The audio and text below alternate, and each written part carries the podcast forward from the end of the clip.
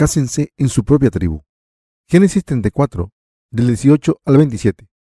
Y parecieron bien sus palabras a Amor, ya sé quién, hijo de Amor, y no tardó el joven en hacer aquello, porque la hija de Jacob le había agradado, y él era más distinguido de toda la casa de su padre.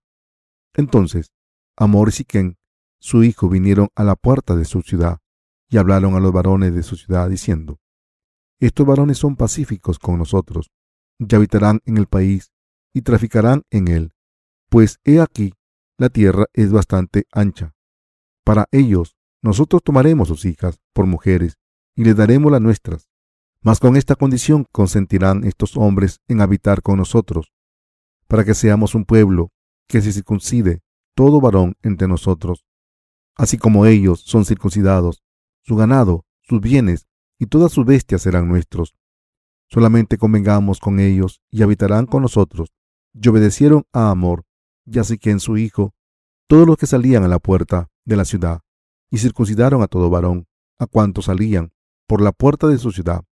Pero sucedió que al tercer día, cuando sentían ellos el mayor dolor, dos de los hijos de Jacob, Simeón y Leví, hermanos de Dina, tomaron cada uno su espada y vinieron contra la ciudad, que estaba desprevenida, y mataron a todo varón, y a Amor y a Siquén, su hijo, los mataron a filo de espada. Y tomaron a Dina de casa de Siquén, y se fueron, y los hijos de Jacob vinieron a los muertos, y saquearon la ciudad, por cuanto habían avanciado a su hermana. El Señor nos dice que no nos casemos con la gente de este mundo. Jacob tuvo muchos hijos, pero solo una hija. El nombre de esta hija era Dina. Pero ocurrió un incidente en el cual Dina fue violada por Siquén, el hijo de Amor, el Ebeo, cuando fue a ver a las hijas de la tierra de los gentiles. A causa de este incidente, Siquén, un príncipe de los Ebeos, quiso casarse con la hija de Jacob, los hijos de Jacob le dijeron a los hebeos, si queréis casaros con alguien de nuestra tribu, debéis ser circuncidados, informándoles de que este era su tradición. Cuando consideraron estas palabras de los hijos de Jacob, Siquén y su padre, Amor, pensaron, si nos circuncidamos y nos casamos con la tribu de Jacob, todas sus ovejas, cabras y bueyes serán nuestros también. Así que, si nos casamos con los israelitas, su riqueza será nuestra también. Sí, esta es la realidad. Así que los hebeos fueron circuncidados para casarse con los israelitas, porque, además del amor de Siquén por Dina, la hija de Jacob, querían la riqueza de los israelitas. Pero ¿cuáles eran los pensamientos internos de los dos hijos de Jacob? Le dijeron a los hebeos que fuesen circuncidados para que pudieran matar al que había violado a Dina. Durante el Antiguo Testamento, la circuncisión consistía en cortar el prepucio y era muy dolorosa y por eso, el tercer día, después de ser circuncidados, todos los varones hebeos tenían mucho dolor. En este momento los hijos de Jacob mataron a todos los varones hebeos. A través de este pasaje de las Escrituras podemos ver lo que Dios nos está diciendo. Nosotros también debemos entender la voluntad de Dios para nosotros. Está escrito que la voluntad de Dios nos enseña que los israelitas y los gentiles no deben casarse. Sí, esta es la verdad. El pueblo de Israel, que se considera hijo de Dios, no debe casarse con los gentiles. Esto se debe a que los gentiles normalmente creían en diferentes dioses gentiles, y por eso los israelitas no podían mezclarse con ellos espiritualmente. En realidad, desde una perspectiva mundana, casarse con el príncipe de una tribu no es algo malo. Si Jacob no hubiese creído en Jehová Dios como lo hizo, podría haber pensado que sería una buena oportunidad para que su tribu tuviese más influencia, pero para los que creen en la justicia de Dios, no podían comprometerse con los gentiles que no creían en Dios. Por tanto, los israelitas no permitían el matrimonio con los gentiles. Los israelitas no solo destacaban la idea de casarse con un gentil, que además lo destruyeron. Si esto es verdad, ¿por qué recoge la Biblia este suceso? Esto se debe a que Dios quiere decirnos que los que creen en el Evangelio del agua y el Espíritu no deben mezclarse con los que creen en otros dioses. Si alguien que cree en el Evangelio del agua y el Espíritu se casase con alguien que no cree, les llegaría una gran calamidad espiritualmente.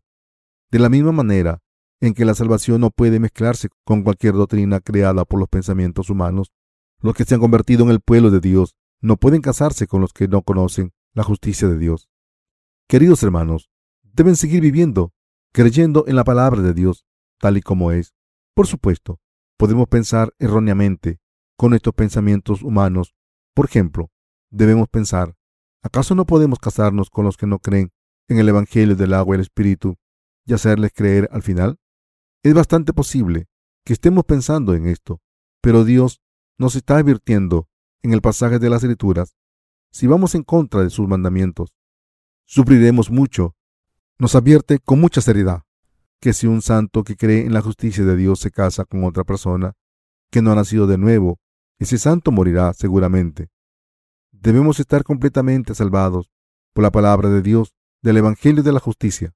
Debemos ser salvados de los pecados de este mundo. En el capítulo 40 de Génesis aparece José, fue vendido como esclavo a la tierra de Egipto y vivió allí como esclavo de Potifar, el capitán de la guardia del faraón. Y José trabajó diligentemente en esa casa y al final se convirtió en el encargado de la casa de su maestro. Sin embargo, un día la mujer de Potifar intentó seducirle, lo engañó para entrar en una habitación y lo cogió de la ropa, diciendo, acuéstate conmigo. Pero en vez de sucumbir a la tentación, la rechazó y en el proceso se dejó la ropa en su mano al huir. ¿Qué le ocurrió después de este incidente? Culpó a José por rechazarla. Entonces confesó falsamente a su marido que este José había intentado seducirla y José fue a prisión por ello. Y poco después, el mayordomo principal y el pastelero jefe fueran enviados a prisión con José, y esta fue la oportunidad para que José fuese liberado. Después de esta encarcelación, el mayordomo y el pastelero tuvieron un sueño. El mayordomo jefe le contó su sueño de la siguiente manera. En mi sueño, vi una viña ante mí, y en la viña había tres ramas. Era como si hubiera florecido, y le salieron flores y uvas maduras. Entonces la copa del faraón estaba en mi mano, y yo tomé las uvas y las apreté en la copa del faraón, y se la puse en la mano. Cuando describió este sueño a José, éste lo interpretó estas ramas que han florecido de la viña son tres días. En tres días serán restaurados a tu posición anterior. Te irás de esta prisión y volverás a tu cargo. Pero recuérdame, cuando te vaya bien, y muéstrame generosidad, menciona mi nombre al faraón y sácame de este sitio maldito. Al ver que la interpretación era buena, el pastelero jefe también le contó su sueño a José. Dijo, yo también tuve un sueño con tres cestas blancas sobre mi cabeza en la cesta de arriba había todo tipo de panes y pasteles para el faraón, y los pájaros se las comían. Entonces, al escuchar esto, José interpretó ese sueño también. Él dijo, en tres días serás colgado de un árbol por el cuello, y poco después la interpretación de José de estos sueños se cumplió para el pastelero y el mayordomo. Tres días después, el mayordomo jefe del rey volvió a su cargo y el pastelero fue colgado. Queridos hermanos, ¿qué piensan que nos están diciendo estas interpretaciones? El sueño del mayordomo jefe nos enseña que la copa del faraón estaba en la mano del mayordomo jefe, que la viña dio uvas maduras y que el mayordomo jefe sacó el jugo de las uvas y se las llevó al rey. Esto nos enseña que mientras aceptemos el Evangelio del agua y el Espíritu de Dios, como nos lo dio Dios, seremos salvados de nuestros pecados. Dicho de otra manera, quien crea en la palabra del agua y el Espíritu alcanzarán su salvación. Según esa palabra, el mayordomo jefe del rey fue liberado de la prisión y restaurado a su cargo, porque aceptó lo que Dios le había dado. Pero el pastelero jefe fue ejecutado como dijo José. En su sueño dijo que había hecho pasteles para el rey por su propia voluntad y lo puso en tres cestas. ¿Por qué fue ejecutado el pastelero? Porque no creyó solamente en la palabra de Dios, sino también en las doctrinas propias como este pastelero, hay muchos cristianos que intentan presentarse ante Dios mientras se aferran a sus doctrinas cristianas que han creado con sus propios pensamientos y por eso fue arrojado al infierno por el Señor Dios. Sí, esto es cierto. Así el Señor nos enseña acerca de la palabra del Evangelio del agua el Espíritu y la remisión de los pecados, y que si creemos en esto sin añadir nada o quitarle, y que si creemos en esto sin añadir nada o quitarle nada, recibiremos la remisión de los pecados si aceptamos la palabra del Evangelio del agua y el Espíritu, como está escrito en la Biblia. y creemos en Él, recibiremos la salvación de nuestros pecados. Pero los que intentan alcanzar su salvación al hacer algo por Dios por su cuenta, no podrán recibir la salvación de los pecados. La gente así morirá como este pastelero jefe. En otras palabras, si no creemos en el Evangelio del agua y el Espíritu, no podremos recibir la remisión de los pecados y acabaremos en el infierno. En realidad, recibir la salvación de los pecados no es tan difícil dentro del Evangelio del agua y el Espíritu. Recibirán la salvación de todos sus pecados siempre y cuando reconozcan completamente que el Evangelio del agua y el Espíritu, como nos lo dio Dios, es su plan. Este es el perfecto plan de salvación de Dios para nosotros. Sin embargo, fracasarán si intentan inventarse algo y creer en ello para limpiar sus propios pecados, pensando que estas nociones son el Evangelio del agua y el Espíritu que el Señor nos dio a los seres humanos.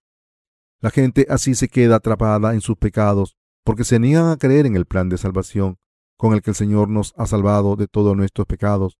La palabra de Dios nos habla acerca de esta salvación con la que el Señor nos ha liberado a los seres humanos de nuestros pecados para siempre. Habla del Evangelio del agua el Espíritu, que es esencial para los santos, y de la fe que nos permite seguir viviendo en este mundo y proporcionar respuestas a todos nuestros problemas. Por ejemplo, la Biblia trata de temas como el matrimonio y la unión con la iglesia de Dios, que es muy importante para los santos para vivir con fe. Nos enseña que los nacidos de nuevo, que creen de verdad en el Evangelio del agua y el Espíritu, no deben casarse con los que no creen en la justicia de Dios. Sí, esto es cierto. Dios aborrece estos matrimonios entre los que creen en el Evangelio del agua y el Espíritu y los que no.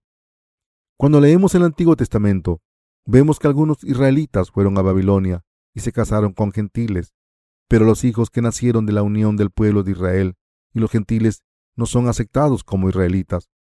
Los hijos de sangre mezclada eran considerados sucios espiritual y físicamente. Dios dijo acerca de esta gente, expulsarlos de entre mi pueblo, dijo, quitarles el pelo, las barbas y hacerle desaparecer. Puede que se pregunten, ¿dónde dice Dios que no debemos casarnos con la gente que no cree en el Evangelio del agua y el Espíritu? Sin embargo, nuestro Señor está claramente hablando acerca de esto en el pasaje de las Escrituras de hoy. Nos está diciendo que no debemos casarnos con los gentiles de ninguna manera. También nos dice que si queremos hacer esto, debemos hacerlo. Si desobedecemos a Dios, nos dice que el resultado será trágico, como está escrito en el pasaje de las Escrituras de hoy. Nuestro Dios nos está mostrando claramente toda su voluntad a través del incidente de Dina. Queridos hermanos, no les estoy enseñando todo esto porque alguien entre nosotros se haya casado con un no creyente. Estoy ofreciendo estas palabras porque esta es la hora del ministerio de juventud y creo que les irá bien. Puede que se pregunten, ¿con quién me voy a casar si no hay ningún compañero ideal en nuestra iglesia? Recuerden esto, aunque su situación parezca oscura, es la voluntad de Dios que nos casemos con los justos. Los justos no deben casarse con los que no han sido circuncidados espiritualmente. Ser circuncidado espiritualmente significa ser salvado de todos los pecados.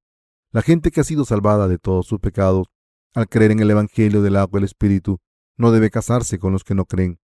Los hebreos fueron circuncidados para conseguir sus objetivos físicos y esa circuncisión nunca podía ser verdadera. ¿Cuál es la circuncisión verdadera ante Dios? consiste en transferir los pecados del corazón a Jesucristo al creer en el bautismo que había recibido de Juan el Bautista. Asimismo, consiste en creer que el castigo que Jesús pagó en la cruz es el castigo por nuestros pecados. La circuncisión verdadera del corazón es la remisión de los pecados, que puede conseguirse para siempre a través de la fe que cree en la palabra del Evangelio del agua y el Espíritu. Dios nos conoce muy bien. Hay mucha suciedad dentro de nuestros corazones espiritualmente. En nuestros corazones y pensamientos hay suciedad. No todos los pensamientos y deseos que salen de nuestros corazones son puros. A menudo tenemos mentes espirituales desde lo profundo de nuestros corazones cuando nos dedicamos al Evangelio del agua y el Espíritu. Pero los pensamientos carnales también salen porque estamos viviendo en la carne. En otras palabras, los pensamientos carnales sucios salen a menudo, incluso para los que han recibido la remisión de los pecados, al creer en el Evangelio del agua del Espíritu.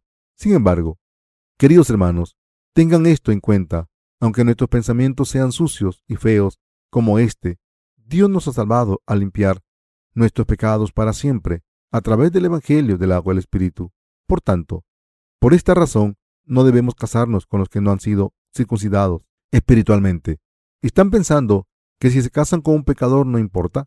A pesar de esto, no hay ni una sola persona que no haya sido maldecida por tener estos pensamientos.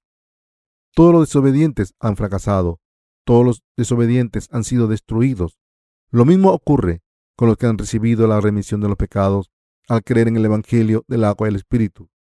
Salmo 133 del 1 al 2 dice, Mira cuán bueno y cuán delicioso es habitar los hermanos juntos en armonía. Es como el buen óleo sobre la cabeza el cual desciende sobre la barba, la barba de Aarón, y baja hasta el borde de sus vestidos. ¿Qué significa esto? Significa que es la promesa de la palabra de Dios que nos dará su gracia en todas las cosas a los que hemos nacido de nuevo de los pecados al creer en el Evangelio del agua del Espíritu. Si se unen con los que tienen la misma fe. Dina, la hija de Jacob, fue al país donde vivía Siquén, el príncipe de los Hebeos, y se sintió feliz al encontrarse con un nuevo mundo que no había visto antes. Dios mío, hay muchas cosas que nuestra tribu no tiene. Estas mujeres se adornan con joyas maravillosas que no he visto nunca antes. ¡Qué bellas son! Se quedó encantada y entró en esa aldea tribal donde le ocurrió algo malo. Siquén, el príncipe de los hebeos, la violó. Ahora estaba en una situación en la que no tenía más remedio que casarse con Siquén. Como Dina ahora estamos pasando por circunstancias que no podemos evitar con nuestras propias fuerzas. Cuando estas cosas ocurren, ¿qué empezamos a pensar? Estoy seguro de que Dios conoce mis circunstancias. Mis circunstancias son así y Dios me entenderá completamente y no mirará mi desobediencia. Es bastante fácil pensar en esto, pero solo porque nuestras circunstancias sean así, ¿debemos casarnos con los gentiles? Por supuesto que no. Dios no habla considerando nuestras circunstancias. Sí, esto es cierto. Dios nos habla una vez más con la palabra que nos ha dado antes. Aquí lo dice una vez más. ¿No es lo que he dicho? ¿No lo he dejado escrito? Nos está diciendo que no debemos casarnos con los gentiles de ninguna manera. Según la palabra de Dios, los nacidos de nuevo no pueden casarse con personas que no hayan sido circuncidadas en su corazón. Entonces, ¿Quiere decir que todo lo que tengo que hacer es ser circuncidado? Queridos hermanos, solo porque se corten el prepucio, ¿han sido espiritualmente circuncidados? Hoy en día, hay muchas personas que han sido circuncidadas físicamente. Si esto fuera suficiente, ¿se pueden casar los pecadores con los nacidos de nuevo sin ninguna restricción? ¿Está bien que los que hayan sido circuncidados en su carne se estén casando con los israelitas espirituales que han nacido de nuevo? No, no está bien. Solo los que han recibido la circuncisión espiritual son el pueblo de Dios. La Biblia nos dice que seamos circuncidados en el corazón. Romanos 2, 28 al 29. Aquí, la circuncisión del corazón es recibir la remisión de los pecados en el corazón al creer en el Evangelio del agua del Espíritu. Los que creemos en el Evangelio del agua del Espíritu no deben casarse con los que no creen. La palabra de Dios siempre reside dentro de los corazones de los justos y nos habla Dios nos habla así a través de su palabra diciendo, aseguraos de que no os casáis con los que no han recibido la remisión de los pecados. Si lo hacéis, os mataré seguro. Nos está diciendo que nos hará fracasar, haciendo que nuestras circunstancias y entorno sean difíciles. Queridos hermanos, no debemos interpretar la palabra de Dios de manera flexible. Por supuesto, con estos pensamientos humanos podemos hacer algo de esta manera o la otra, pero la palabra de Dios no nos permite hacer las cosas de esta manera o la otra, según el estado de las cosas. Esta es la razón por la que Dios escribió su palabra santa. Dios escribió esto en la Biblia claramente. La palabra de Dios es exactamente como está escrita, incluso ahora no cambia.